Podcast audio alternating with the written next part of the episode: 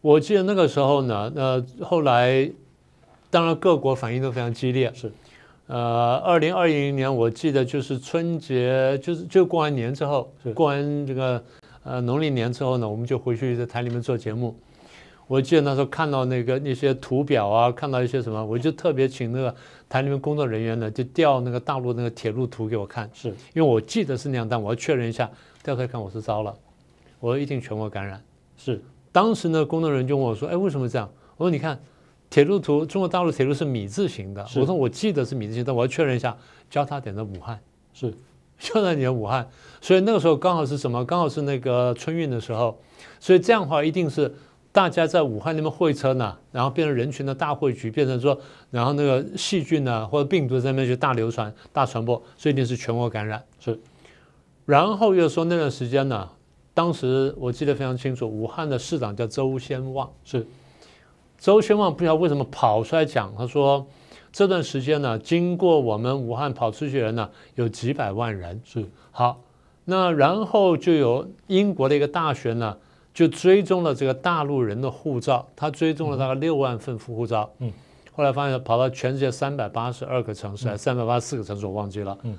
当时我第二轮呢，我说一定是全球大爆发，全球大感染。果不其然呢，所以在二零二零年二月大概差不多不到五号六号，我就做这个判断，好，那很严重了。但是中共在吹牛一件事情，就是我们有能力控制疫情，是 对，我们呢记得很清楚。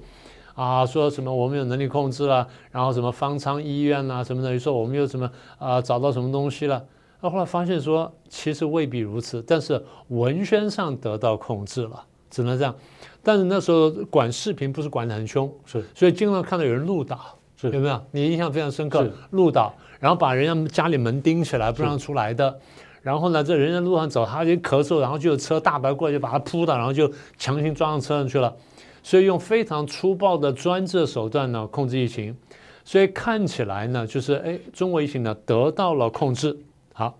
所以那你说中国疫情得到控制也不见得给他这么大信心了，但是看起来好像整个西方垮掉了，是西方好像说完全束手无策，所以当时我记得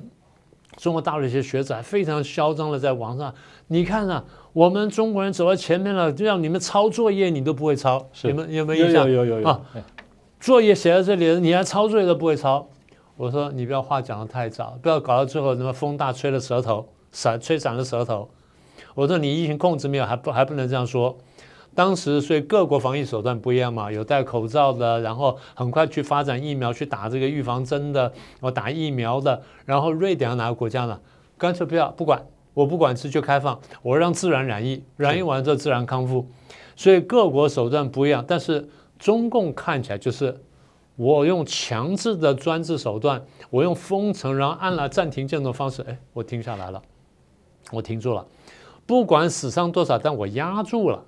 但是呢，你们做不到，你们没有可能做到我这种事情。虽然有些国家也封城了啦，